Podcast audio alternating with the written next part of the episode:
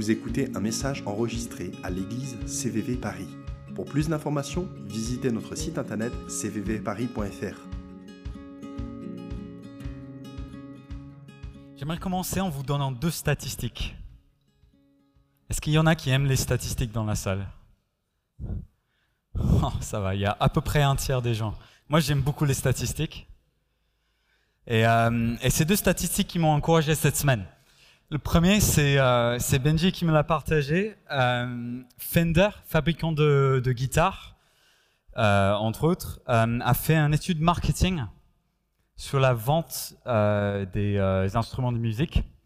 Et, dans cette étude, ils ont découvert que l'achat d'instruments pour la musique de louange et d'adoration représente environ un tiers des ventes d'instruments de musique.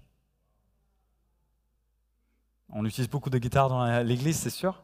Mais ça veut dire qu'un instrument sur trois fabriqué à peu près euh, va normalement être utilisé pour glorifier Dieu. Un sur trois. C'est pas mal ça. Et Dieu, il est dans le business de racheter la musique pour lui. La musique lui appartient. Et c'est sincère ce que je dis. Il sera utilisé pour le glorifier.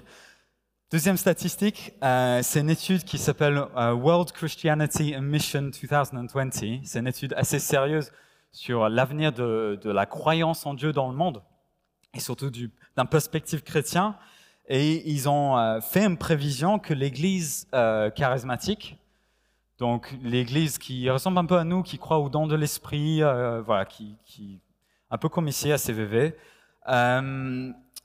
devra dépasser, en termes de nombre de personnes, devra dépasser un milliard de personnes d'ici 2050.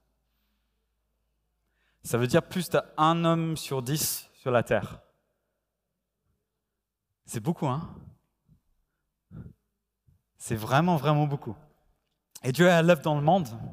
Et Dieu va prendre sa face dans, la, dans sphère de la musique, mais il va aussi faire croître son Église.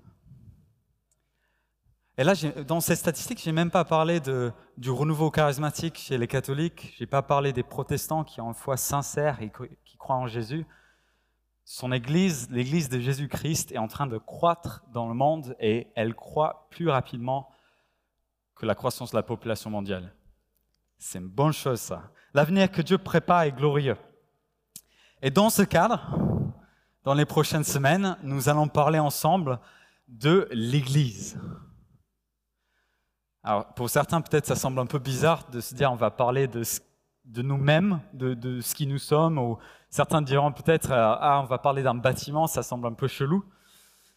Pourquoi est-ce qu'on va parler de euh, l'Église? Bah, Pour une raison parmi d'autres, euh, c'est que ces deux dernières années nous ont pas mal secoué. Euh, notre routine, nos activités, euh, le roulement normal des choses a été mis de côté pendant un temps. On a fait beaucoup moins de choses en tant qu'Église, beaucoup moins d'activités. Euh, on s'est moins vu aussi, pour certains. Et Dieu nous a enlevé des choses pendant cette période.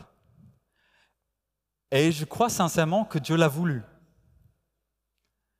Que Dieu a voulu nous enlever certaines choses. Pourquoi est-ce que Dieu nous enlèverait certaines choses? Ben, C'est pour nous recentrer. C'est pour nous appeler dans ce que lui elle a prévu pour une nouvelle saison, pour une euh, nouvelle euh, dynamique dans laquelle il nous amènerait. Il le ferait pour notre bien. Toute chose concourt au bien de ceux qui l'aiment. Et je pense que Dieu est en train de nous ramener à son narratif central, il est en train de nous ramener aux choses qui sont vraiment euh, importantes en tant que communauté. Et euh, peut-être il va nous appeler aussi à mettre de côté quelques distractions dans cette phase. Euh, comme Johan disait la semaine dernière, c'est comme s'il y a le fil à plomb de Dieu et nous sommes en train d'aligner nos vies individuellement à son fil à plomb. Et collectivement, en tant que corps, nous sommes en train de ramener les choses, euh, nous, nous aligner à son fil à plomb.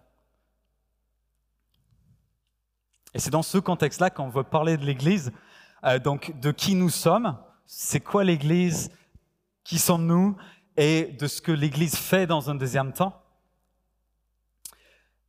et trouver un peu le sens fondamental de qu'est-ce que nous faisons ensemble, pourquoi nous faisons ça ensemble. Et euh, bah, ça, ça, va être génial, j'ai vraiment hâte. Et s'il y a une chose que je peux vous transmettre aujourd'hui et que j'aimerais vous transmettre aujourd'hui, euh, c'est que c'est cette chose, c'est que l'Église n'est pas une activité qui s'ajoute à nos vies, mais elle est, mais son peuple, enfin le peuple de Dieu, l'Église de Dieu, est pris dans une réalité qui est bien plus grande, qui est bien plus glorieuse, qui est beaucoup plus grand qu'une activité. Et cette chose nous demande la dévotion de toute notre vie. L'Église n'est pas une activité qui s'ajoute à notre vie, elle est quelque chose qui demande la dévotion de notre vie entière. Qu'est-ce que je veux dire? On va découvrir ça ensemble, à petit à petit. Si vous avez vos Bibles, je vous invite, ouais, vos téléphones, c'est parfait. Euh, Ephésiens 5, à partir du verset 20. Et juste pour vous donner le contexte un tout petit peu, ce livre a été écrit par l'apôtre Paul euh, depuis la prison en Rome. Il s'adresse à l'église en Éphèse. Euh, ce, ce, livre est assez formel dans son style, mais euh, il y a beaucoup moins de touches perso, comme on peut voir dans d'autres lettres de Paul. Mais ce lettre, entre autres, nous révèle quelque chose de la mystère et de la profondeur de l'amour que Dieu a pour nous. Il nous raconte la gloire de l'œuvre de Christ qui nous a réconciliés avec Dieu et dessine une nouvelle humanité, le peuple de Dieu, à quoi elle ressemble et quel est son avenir. Donc je vais lire à partir de Ephésiens 5. Moi je suis sur la Bible du Semeur là, donc si vous êtes sur d'autres traductions ça va être un peu différent, mais, euh, vous, vous pourrez quand même suivre. Verset 20. À tout moment et pour toute chose, vous remercierez Dieu le Père au nom de notre Seigneur Jésus-Christ. Et parce que vous avez la crainte de Christ, vous vous soumettrez les uns aux autres. Vous, femmes en particulier, chacun son mari, et c'est là par égard pour le Seigneur. Le mari, en effet, est le chef de sa femme, comme Christ est la tête, le chef de l'Église qui est son corps et dont il est le sauveur. Mais comme l'Église se soumet à Christ, qu'ainsi aussi la femme se soumette en toutes circonstances à son mari. Quant à vous, Marie, que chacun de vous aime sa femme comme Christ a aimé l'Église. Il a donné sa vie pour elle, afin de la rendre digne de se tenir devant Dieu après l'avoir purifiée par sa parole, comme par le bain nuptial. Il a ainsi voulu se présenter cette Église à lui-même, rayonnante de beauté, sans tache, ni ride, ni aucun défaut, mais digne de se tenir devant Dieu et irréprochable. Voilà comment chaque mari doit aimer sa femme, comme si elle était son propre corps. Ainsi, celui qui aime sa femme s'aime lui-même, car personne n'a jamais haï son propre chair, au contraire, chacun la nourrit et l'entoure de soins, comme Christ le fait pour l'Église, parce que nous sommes les membres de son corps. C'est pourquoi l'homme laissera son père et sa mère pour s'attacher à sa femme, et les deux ne feront plus qu'un. Il y a là un grand mystère. Je parle de ce que je viens de dire au sujet de Christ et de l'Église. Quant à vous, que chaque mari aime sa femme comme lui-même et que chaque femme témoigne un profond respect à son mari. Ce sont des versets qu'on lit souvent lors de mariage. Peut-être vous avez été dans un mariage cet été et vous avez entendu ces versets. Ou peut-être pas. Mais ces versets euh, sont aussi des versets qui font polémique. Je vois quelques-uns qui me sourient. Ces versets font polémique. Pourquoi est-ce que ces versets font polémique? Parce qu'elles laissent comprendre euh, deux choses principales. Premièrement, qu'il y aurait une différence de rôle entre un homme et une femme dans un couple marié, chose qui n'est pas très sexy dans la culture du 21e siècle, surtout dans une grande ville occidentale. On est d'accord Et que là, on parle de soumission. Soumission, c'est quelque chose qui a une connotation qui est extrêmement négative dans notre culture. En fait, en fait c'est tellement négatif que, fait, la France est bâtie sur la, valeur de la, liberté Et c'est presque comme si cette idée de soumission est, l'antithèse de, la liberté dans notre compréhension collective. Et euh, on pourrait passer toute la journée, toute la soirée à parler de ces choses ensemble. Et franchement, ça serait kiffant. Je pense qu'on pourrait tous apprendre des choses, découvrir plus euh, la richesse des choses que Dieu a mis dans ces textes pour nous et de comprendre ces textes davantage. Euh, on pourrait parler par exemple de comment euh, notre compréhension de la soumission est complètement erronée ou qu'elle est complètement différente de la compréhension que, veut nous donner Dieu dans ces textes. on pourrait parler par exemple du fait que dans la Trinité, Dieu le Père, Dieu le Fils et l'Esprit, qu'il y a une soumission mutuelle le Fils, par exemple, qui se soumet au Père, et que tout ça fonctionne dans une harmonie parfaite, sans idée de infériorité, quelle que ce soit. On pourrait parler aussi de comment Dieu a créé la femme comme vis-à-vis de l'homme, comme son égal, comme, comme une personne nulle part inférieure à l'homme, justement, mais comment le péché, en fait, a amené les hommes à dominer sur les femmes et que notre point de vue chrétien, justement, doit aller contre les hommes qui dominent sur les femmes qu'on voit dans le monde. On pourrait aussi parler de comment euh, les actions euh, de Jésus qui étaient contre-culturelles dans, son, contre dans son époque donnaient une place d'honneur aux femmes qu'on ne leur donnait pas dans la société. On pourrait parler d'énormément de choses, ça serait kiffant. Et on en a parlé il y a un certain temps. D'ailleurs, c'était avec moi, avec ces mêmes versets. Et on en parlera sûrement aussi à l'avenir, mais ce n'est pas le sujet central aujourd'hui. Et j'argumenterai aussi que ce n'est pas le sujet central de Paul dans ces textes non plus. Paul, en fait, est en train d'utiliser le contexte de mariage de son époque. Il est en train de dire, voyez cette chose-là, le mariage, et comment vous reflétez Dieu dans le mariage. Ben, en fait, ce mariage-là reflète quelque chose d'encore plus grand que vous et que votre mariage est un signe, une image d'une réalité qui est glorieuse et qui est magnifique. Est-ce que tu savais ça? Ton mariage, si tu es marié, ou les mariages qu'on voit autour de nous ici à CVV, sont un signe qui pointe vers une réalité supérieure. C'est ce que Paul dit ici, verset 31. Il dit, c'est pourquoi l'homme laissera son père et sa mère pour s'attacher à sa femme, et les deux ne feront plus qu'un.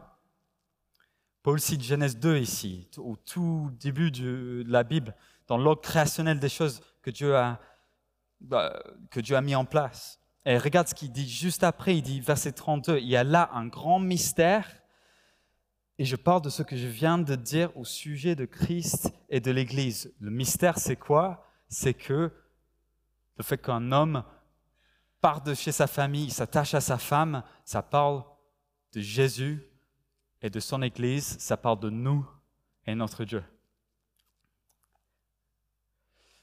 De l'Église et son Sauveur. Alors c'est quoi l'Église? Juste une petite définition.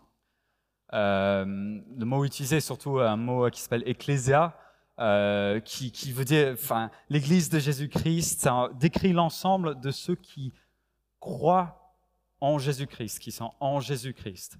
C'est pas un bâtiment, c'est les gens qui mettent la foi en Dieu. Donc nous sommes ici une représentation locale de l'Église, mais l'Église en soi n'est pas que CVV, c'est toutes les églises de Paris, c'est toutes les églises de la France, c'est toutes les églises du monde. Bah, ça forme l'Église. Et nous, on a une représentation locale de ça. Donc attaquons ces versets ensemble. Verset 23. Le mari, en effet, est le chef de sa femme, comme Christ est la tête, le chef de l'Église qui est son corps, dont il est le sauveur.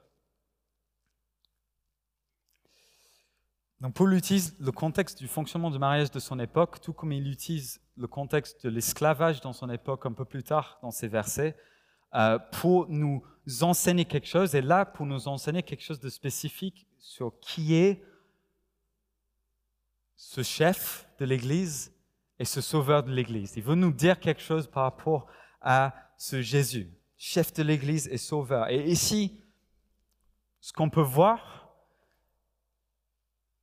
parmi plein de choses, est que le mot sauveur ici vient en opposition avec le mot chef. Et ce qu'on découvre en creusant un peu dans, ces versets, c'est que ce, ce, titre de chef de l'Église est moins une déclaration autoritaire sur la seigneurie de Jésus, bien qu'on pourrait le comprendre aussi dans ce sens-là.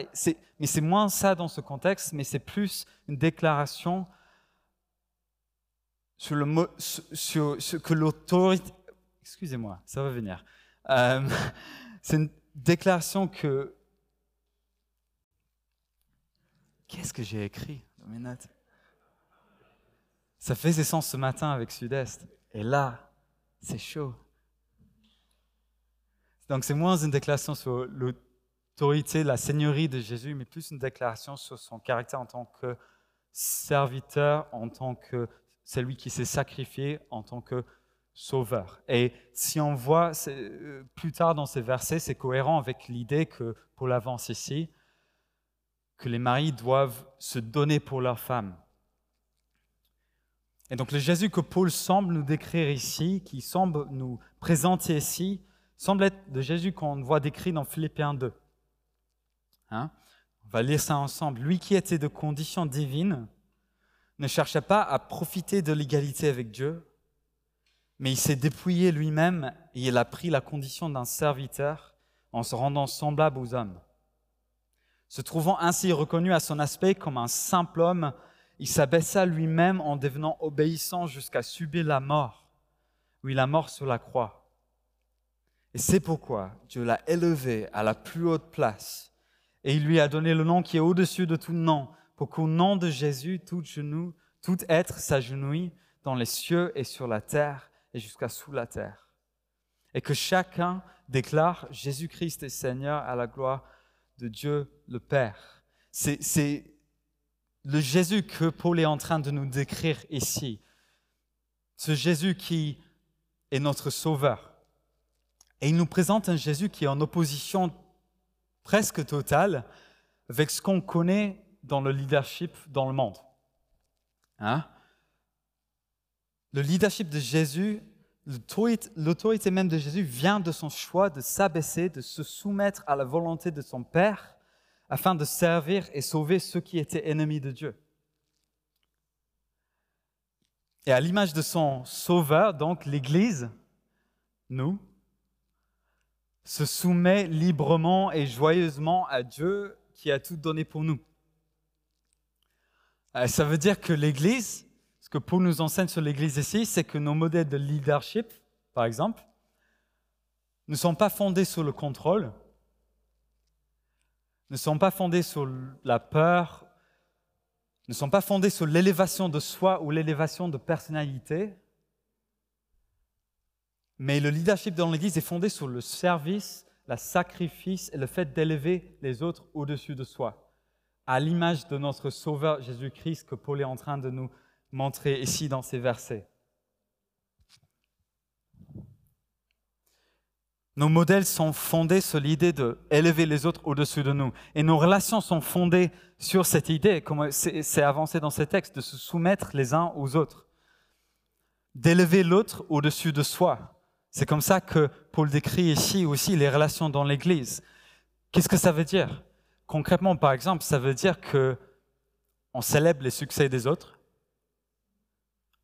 même quand on ne voit pas de succès dans notre propre vie, même quand les choses vont mal dans notre vie, sincèrement, on est content pour les autres, on célèbre leur victoire. Ça veut dire qu'on donne de notre temps aux uns aux autres, qu'on s'écoute. L'écoute, c'est super important. On fait preuve de générosité les uns aux autres, en prie, en intercède les uns pour les autres. L'Église est bâtie sur le modèle de Christ que Paul est en train de nous décrire ici. Et nous nous humilions comme Christ l'a fait, nous nous abaissons comme Christ l'a fait pour élever les autres. Et on fait confiance qu'en fait, notre récompense pour tout ça est au ciel avec Jésus et que ce sera lui qui récompensera les sacrifices comme ceux qui sont martyrisés par exemple pour la foi. C'est Jésus qui va les récompenser au ciel, ces gens-là. Et on fait confiance à lui pour ça et on se donne.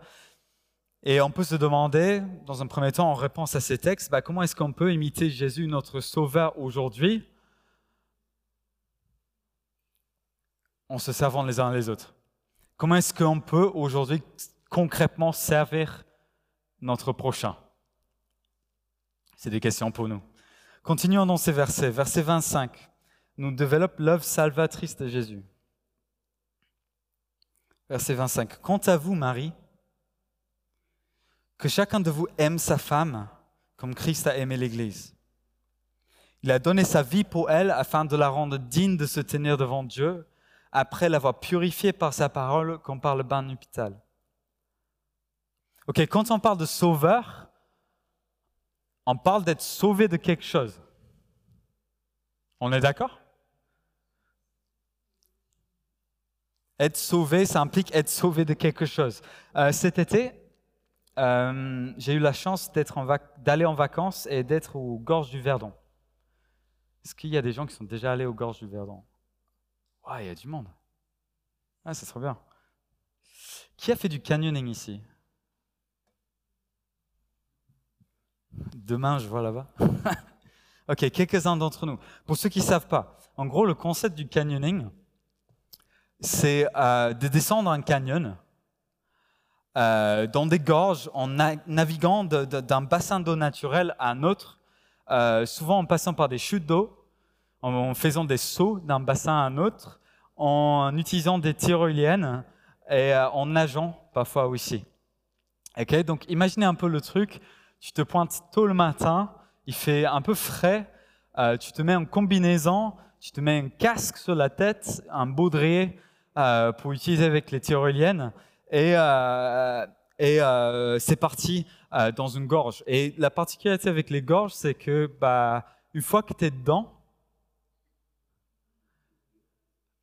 tu es dedans quoi. Tu peux pas remonter. Tu peux pas remonter une chute d'eau. Et d'un côté, tu as un, grand mur qui fait plusieurs centaines de mètres, et de l'autre côté, tu as une paroisse rocheuse qui est aussi grande. Donc la seule solution, une fois dedans, c'est d'aller jusqu'au bout. Ok? Vous voyez un peu, un peu le truc. Et juste pour vous donner une idée un peu de l'ambiance, on arrive dans la chose, notre guide nous dit, bah, mettez-vous dans l'eau, dans, dans l'eau, on va dans l'eau, l'eau est glaciale, il fait enfin, c'est vraiment froid, quoi. Et puis il nous dit, bah voilà, on va faire un saut de 6 mètres pour commencer. Et donc pour commencer les choses, bah, on saute d'en haut, on arrive en bas, on a froid, et puis c'est parti pour aller jusqu'au bout du canyon. Et donc, on était parti, on a fait, euh, bah, ceux qui voulaient en tout cas, on fait le saut et euh, on a descendu quelques chutes d'eau et tout ça. on tombe sur un groupe de Néerlandais, je crois, euh, qui sont à l'arrêt, qui sont sur le côté. Et notre guide va les voir et il découvre qu'en en fait, ils sont à l'arrêt parce qu'il y aurait deux personnes chez eux qui ont cassé la cheville, ou au moins qui se sont fait tellement mal qu'ils n'arrivent pas à continuer et aller au bout du parcours. Donc ça nous a encore plus mis euh, dans l'ambiance. Mais vous imaginez la, problématique? Déjà, vous imaginez le truc, vous êtes un guide, vous avez amené un groupe d'étrangers de, dans, une gorge, et puis au bout de 20 minutes, on a deux qui se sont cassés la cheville. franchement, c'est chaud. À sa, place, euh, moi, j'aurais démissionné le lendemain, je vois. Et donc, ils ne pouvaient pas remonter, ils ne pouvaient pas monter par les côtés, ils ne pouvaient pas descendre. Il y a une seule solution, c'est d'appeler les secouristes de montagne et que eux, ils viennent en hélico pour sortir les personnes blessées euh, des gorges. Et donc, plus tard, on est en train de descendre les gorges, on entend d'un coup un grand bruit dans le ciel et on voit un hélico qui nous vole au-dessus, pas seulement juste au-dessus de nous, mais en dessous des hauts des falaises en fait l'hélico est dans les gorges. Et pour vous donner une idée, les, gorges ne sont pas très larges. Pas beaucoup plus larges qu'ici, ce, bâtiment.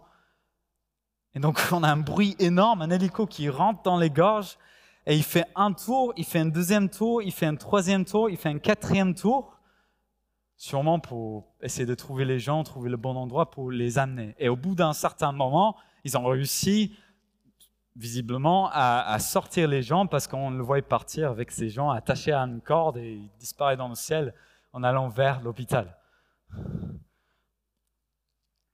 D'ailleurs, notre guide avait un peu peur. Ils nous ont dit bah, mettez-vous sur le côté sous un rocher parce que la dernière fois qu'ils ont fait ça, il s'avère que certains rochers sont tombés euh, du côté et donc il y a un risque que. Voilà. Le canyoning, c'est génial, faites-le. Sans les secours, il serait resté bien coincé. Hein.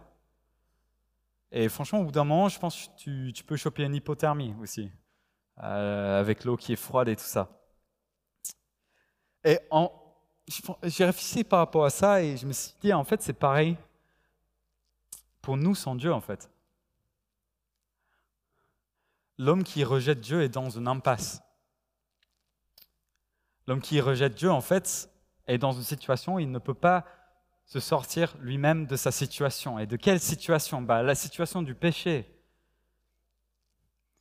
péché est grave, comme une blessure à la cheville qui te, fait, qui te coince euh, dans un canyon. Euh, pourquoi est-ce que le péché est grave? Le péché est grave parce qu'elle nous sépare de Dieu.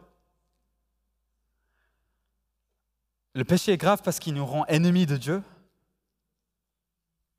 Ennemis, pas, neutre, hein, ennemi. Le péché est grave parce qu'elle attire le jugement de Dieu.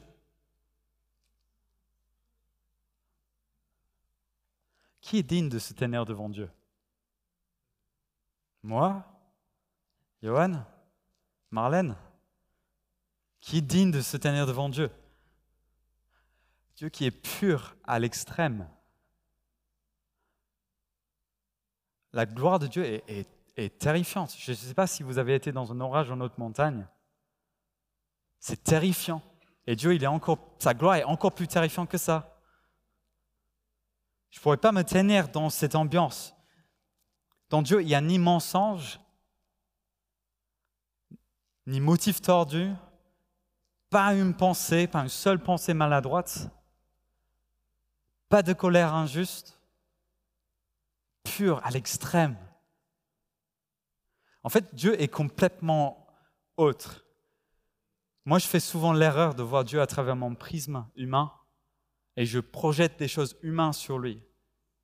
Mais il est complètement autre. Il n'est pas comme moi. Il est parfait. Moi, je ne suis pas. Son jugement est juste. Et le pire, c'est que moi, je suis coupable. Dieu est complètement autre. Et je ne suis pas digne de me tenir devant Dieu. Et mauvaise nouvelle, vous non plus. En tout cas, on va voir. Qui serais-je pour vouloir raisonner devant Dieu? Ma cause. Qui serais-je pour me pointer devant Dieu et dire, bah, en fait, j'ai essayé de, faire de vivre une bonne vie, j'ai fait des bonnes actions là et là et là et là et là et là. Non, mes fautes, mes mensonges, mon impureté mm, rend ça impossible. C'est un peu comme, je ne sais pas si vous avez déjà vu ça, un mec qui veut absolument rentrer en boîte de nuit et qui se fait refouler par les videurs. Vous avez déjà vu ça? J'ai vu ça l'autre jour, j'allais pas en boîte de nuit. C'est inutile. T'as un petit mec qui est Waouh, qu'est-ce qui se passe comme ça Et t'as trois videurs comme ça. Mais c'est pas possible. Moi, je ne peux pas raisonner avec Dieu. Je ne peux pas raisonner avec Dieu. Mes muscles sont trop petits. Et pourtant, Paul écrit ici, à partir du verset 25, Quant à vous, Marie, que chacun aime, de vous aime sa femme comme Christ a aimé l'Église, il a donné sa vie pour elle, afin de la rendre digne de se tenir devant Dieu. Ah, c'est une contradiction avec ce que je viens de dire. Vous savez comment Dieu a fait ça? C'est pour beaucoup d'entre nous, on a entendu ces choses, mais il faut que nous nous rappelions de ces choses parce qu'elles sont fondamentales et font le fondement de notre foi. Jésus, lui, a vécu une vie qui était pure devant Dieu. Ok, si vous voulez, c'est le seul qui a réussi tout le parcours du canyoning et qui est sorti de l'autre côté indemne. Ok, c'est le seul. Le seul qui était acceptable devant Dieu. Il, était parfait, il n'y a pas eu de mensonge en lui, il n'y a pas eu de euh, pensée maladroite en lui, il n'y a pas eu de mauvaise intention en lui. Il a vécu une vie qui a plu à Dieu. Et ce Jésus s'est abaissé, s'est humilié, a vécu une vie franchement humiliante. Dieu lui-même qui décide d'être en, état humain, avec toutes les imperfections que ça, implique, avec le fait d'être limité par la capacité humaine, avec le fait d'être euh, bah, réduit à juste le fait d'être un simple homme. Il a choisi de faire ça, et en plus, il a choisi de, vivre un mort qui était humiliant, et euh, une mort qui était humiliante, et est mort pour prendre la place de tous les gens qui ne méritaient pas d'être acceptés devant Dieu. En gros, il a dit, bah, moi je suis le seul acceptable devant Dieu, et au lieu de juste profiter de ça et faire preuve de ma gloire devant Dieu, je vais prendre la place de ceux qui n'ont rien à dire devant Dieu. Une vie pure pour notre vie impure. Une vie agréable à Dieu pour nos vies qui le déshonoraient. Et dans un acte d'amour parfait, complètement inconditionnel, mais complètement inconditionnel, Jésus est mort à notre place pour nous, parce qu'il nous aimait. Et c'est écrit, c'est pourquoi Dieu l'a élevé à la plus haute place et il lui a donné le nom qui est au-dessus de tout nom. Dieu a ressuscité Jésus d'entre les morts et lui a couronné de gloire parce qu'il a choisi de s'abaisser et de montrer l'amour de Dieu en sauvant des hommes et des femmes comme moi, comme vous. Et c'est comme si maintenant, Dieu envoie des cordes dans les gorges et nous dit montez, prenez la corde, abandonne ta vie d'avant, abandonne ce qui est derrière toi et attache-toi à ma corde et suis-moi et fais-moi confiance et je te sortirai de l'impasse. Et c'est cette invitation que beaucoup d'entre nous ont déjà reçue, auquel nous avons répondu oui, et on a laissé derrière nous toute notre ancienne vie, et nous avons choisi de suivre Jésus et de lui faire confiance et partir à l'aventure avec lui. Et pour certains d'entre nous, peut-être, nous n'avons pas encore fait ce choix. Et Jésus, il nous lance une corde. Et pour sauter de l'impasse du péché, de l'impasse d'être séparé de Dieu, prenez la corde. C'est son invitation. Et montez avec lui. Et il vous rendra digne de vous tenir devant Dieu. Pas par vous-même, pas par vos forces, pas par vos bonnes œuvres, mais par son œuvre qui était parfaite. C'est l'invitation que Dieu nous dresse, adresse. Et peut-être même pour certains d'entre nous qui ont déjà pris cette corde, l'invitation, c'est de remettre notre confiance en lui aujourd'hui. C'est dire, Jésus, oui, j'ai donné ma vie à toi, je vais faire ce choix et je choisis encore aujourd'hui. Je laisse derrière moi les, anciennes choses. Je laisse derrière moi ma vie de péché, je laisse derrière moi les choses qui te déshonoreraient, je laisse derrière moi les choses qui m'attachaient à ma vie sur terre et je choisis encore une fois aujourd'hui de te faire confiance, de te suivre et d'abandonner ma vie entre tes mains. Moi, je veux faire ce choix aujourd'hui. Peut-être vous aussi.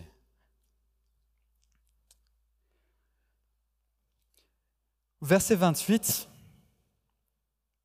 on voit un peu comment Dieu qui nous sauve, qui nous a sauvés, ne se contente même pas juste de nous sauver, mais veut que nous vivions dans une réalité qui est tout autre aujourd'hui. Verset 28. Voilà comment chaque mari doit aimer sa femme comme si elle était son propre corps. Ainsi, celui qui aime sa femme s'aime lui-même, car personne n'a jamais haï sa propre chair. Au contraire, chacun la nourrit et l'entoure de soins, comme Christ le fait pour l'Église, parce que nous sommes les membres de son corps. Vous savez que Dieu aime son Église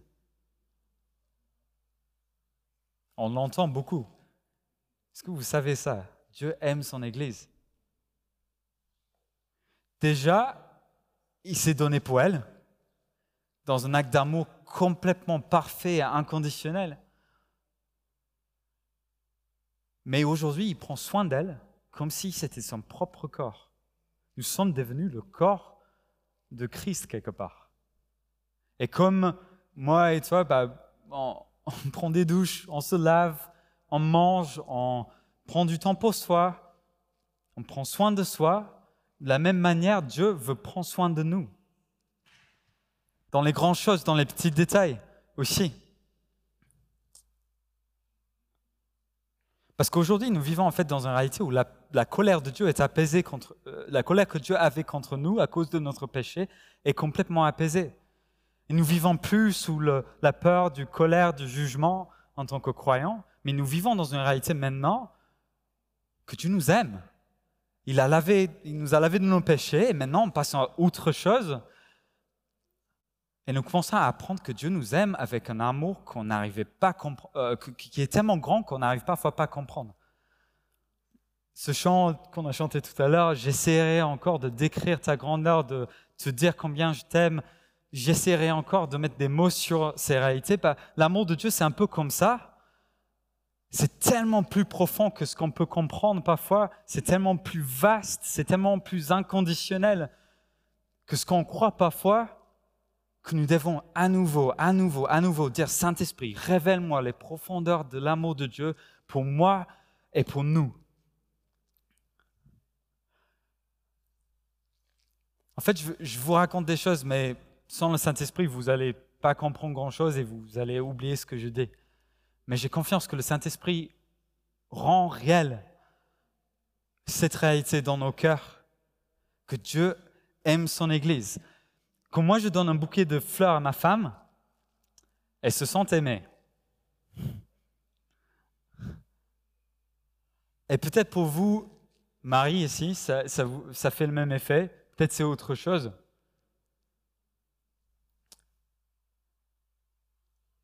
Et peut-être... Non, je, je me lance dans une autre phrase. De la même manière que, moi je peux être attentionné avec ma femme, Dieu veut être attentionné avec nous. Je sais que pour moi, c'est des moments où Dieu m'a encouragé spécifiquement sur des choses dans mon caractère, dans qui je suis, dans qui il m'a fait. Il me dit, ça, Ben, je kiffe ça, j'ai mis ça en toi. C'est des moments comme ça où j'ai su profondément que Dieu m'aimait et qu'il me connaissait et qu'il voulait mon bien. Des moments aussi où Dieu a pourvu de manière financière à moi et ma femme, je me senti aimé, euh, je me suis senti aimé, que Dieu voyait mon besoin et prenait le soin de répondre à mon besoin et souvent il prenait le soin de faire encore plus que juste subvenir à mon besoin, mais me bénir dans ça. C'est peut-être autre chose pour vous. Mais Dieu est attentionné dans sa manière de nous démontrer qu'il nous aime et qu'il veut prendre soin de nous. Et cette réalité est vraie au niveau individuel, cette réalité est d'autant plus vraie pour nous en tant que corps. Dieu veut prendre soin de son Église. Il veut prendre soin de ses bébés. Il veut nous montrer son amour. Vous savez, moi, je fais partie de ces gens qui sont souvent très dans le faire. Euh, c'est-à-dire, je veux faire quelque chose avec ma vie, je veux aller quelque part dans ma vie, je veux accomplir des choses, j'ai envie d'aller même loin dans certaines choses, et c'est une bonne chose, mais parfois, j'oublie que Dieu m'appelle à profiter de son amour. À vivre tout simplement dans la réalité que Dieu m'aime que ce n'est pas grâce à moi, mais qu'il m'aime quand même. Et peut-être il y a un appel pour certains ici, dans le même sens, de passer du temps avec Dieu et de se rendre compte qu'il t'aime.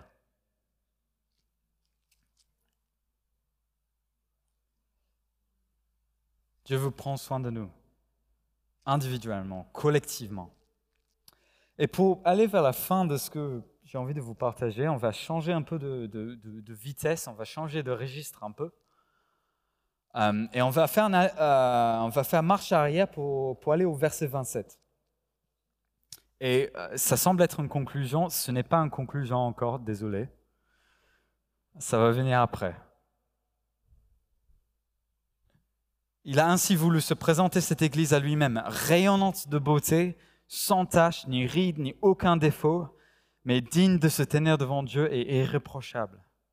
Il a ainsi voulu se présenter cette Église à lui-même, rayonnante de beauté. Pour faire référence à, un réalité qui est, tout autre, euh, qui est décrit surtout dans la vision de Jean, dans le livre, euh, dans la révélation de Jean, dans le livre qu'on appelle les livres d'Apocalypse. Parce que si aujourd'hui le mariage représente la relation que Dieu veut avoir avec son Église, il y a bien un jour en fait où viendra le mariage avec Dieu, le mariage entre Christ et, son Église. Et ce que nous voyons sur terre, les réalités de, euh, de Jésus et son, épouse, c'est un avant-goût finalement de ce qui viendra.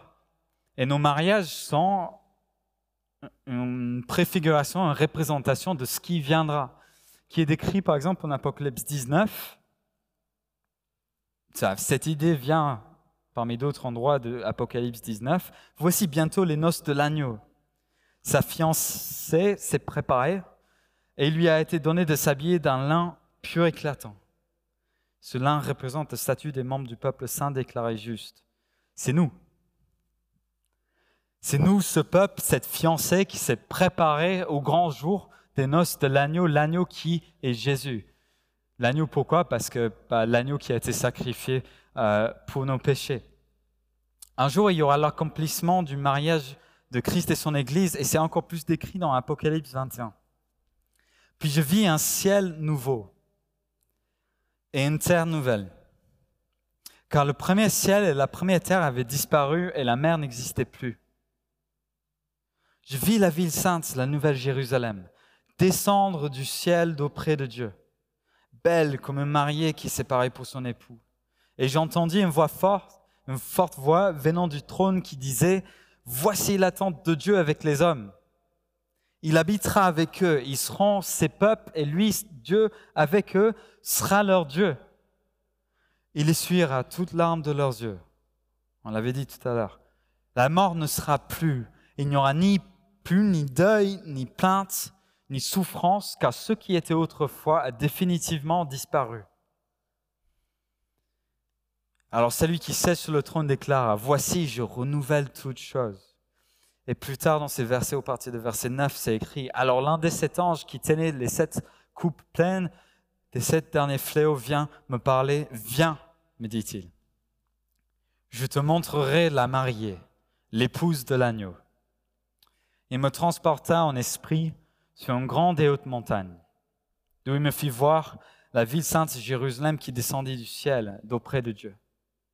Elle rayonnait de la gloire divine. Son éclat rappelait celui d'une pierre très précieuse, celui d'un jaspe d'une transparence cristalline. Elle était entourée d'une grande et haute muraille, percée de douze portes, gardées par douze anges. Et sur ces portes étaient gravés les noms des douze tribus d'Israël. Et les portes étaient orientées trois vers l'est, trois vers le nord, trois vers le sud et trois vers l'ouest. Et la muraille reposait sur douze fondements qui portaient les noms douze apôtres de l'agneau. Est-ce que l'épouse de Christ est une ville faite en or? Non. Ça serait complètement contraire aux révélations du reste de la Bible sur l'épouse de Christ. Euh, ici, le Jérusalem, cette Jérusalem, cette belle ville qu'on voit descendre du ciel, parle de quelque chose d'autre. Et on le voit en Ésaïe 62, par exemple, que Jérusalem, en fait, est une figuration qui représente le peuple de Dieu. Le peuple de Dieu qui était autrefois dévasté et qui est maintenant dans un état glorieux dans un état glorieux. Il est écrit plus tard euh, que la ville était elle-même, euh, la ville elle-même, donc en parlant de, de l'Église, de, du peuple de Dieu de tous les temps, la ville elle-même était d'or pur, transparent comme du cristal pur. Est-ce que vous avez déjà vu de l'or tellement pur qu'elle est transparente? Non, je, je, crois que ça n'existe même pas sur Terre. Ça fait partie d'un milliard de choses qu'on va découvrir au ciel qui n'existaient pas ici. Et, c'est fou en fait de se rendre compte que quand on voit cette description de la mariée, quand on voit cette description de notre futur, on voit que la description parle de nous comme, comme, comme si cette ville de, du peuple de Dieu, enfin, comme si elle est tellement pure que, l'or est transparent, quoi. Tellement, tellement pur, tellement pur que bah, ça peut pas être un œuvre humain, ça peut que être l'œuvre de Dieu. Ce sera le moment du mariage de l'agneau. Et l'épouse de Christ, elle sera belle. Elle sera magnifique. L'Église sera belle. Elle sera magnifique. Le mariage humain n'existera plus. Oh. Parce qu'elle préfigurait en fait ce mariage qui allait arriver. Et tout comme dans le mariage, nous, avons un bonheur de vivre la réalité du couple, de l'intimité, même du, euh, du bonheur de l'intimité sexuelle. Toutes ces choses-là sont une préfiguration d'une relation, d'une réalité, d'un avenir qui est tellement plus beau, qui est tellement plus extraordinaire, qui est tellement plus comblant, je ne sais pas si c'est français, mais qui, nous comble tellement plus que même le mariage humain. Et que ça va être un plaisir pour nous, en fait, d'être au ciel, dans la présence permanente du marié qui est Jésus, et que nous serons enfin pleinement comblés. C'est ce qui attendent l'Église.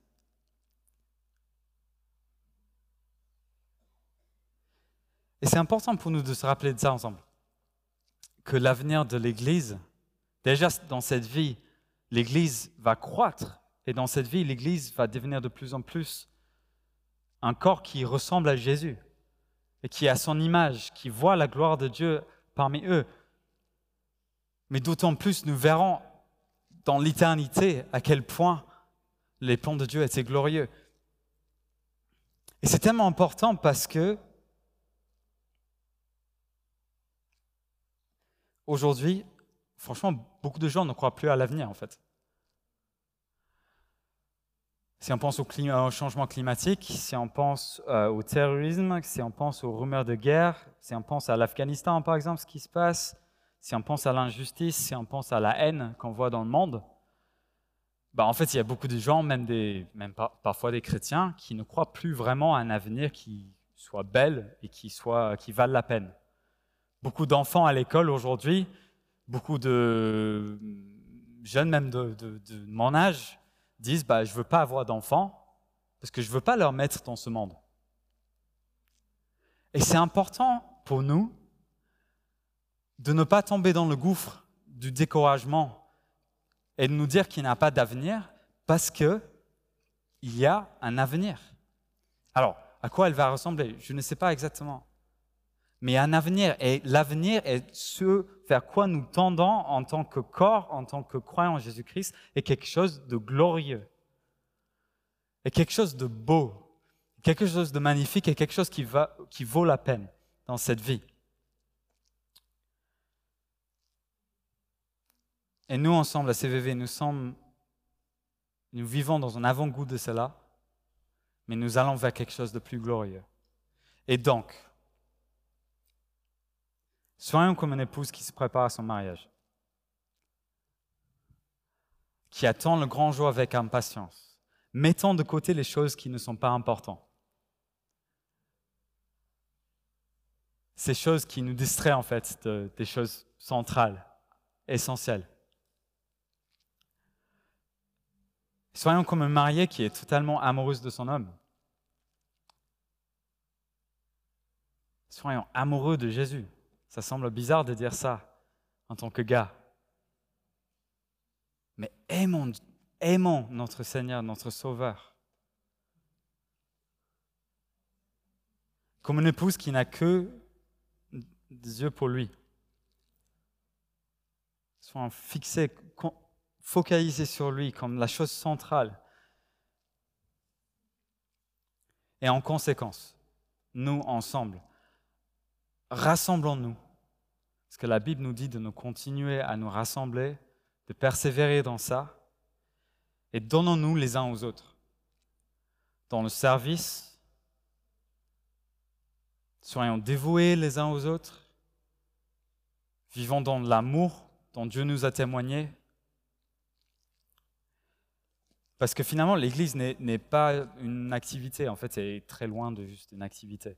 Mais l'Église est une réalité qui pointe vers quelque chose qui, qui mérite la dévotion de toute notre vie, en fait. Comme le mariage. Alors, comme avant-goût de la semaine prochaine, est-ce que ça veut dire, du coup, qu'il faut donner sa vie à organiser des activités d'église? À se donner, donner, donner, donner, donner, donner, donner pour les autres, d'être occupé tous les soirs de la semaine, d'abandonner même son poste en entreprise pour pouvoir le faire encore plus, de servir, servir, servir, servir, servir, servir, servir, servir, servir. Est-ce que c'est ça que ça veut dire? Euh, Non. Ce n'est pas de ça qu'on parle. Et nous allons découvrir dans les prochaines semaines à quoi ressemblent ces choses essentielles. Alors que nous découvrons qui est l'Église et ce qu'elle fait, nous allons nous recentrer ensemble sur les choses essentielles qui valent la peine. Et ça va être cool.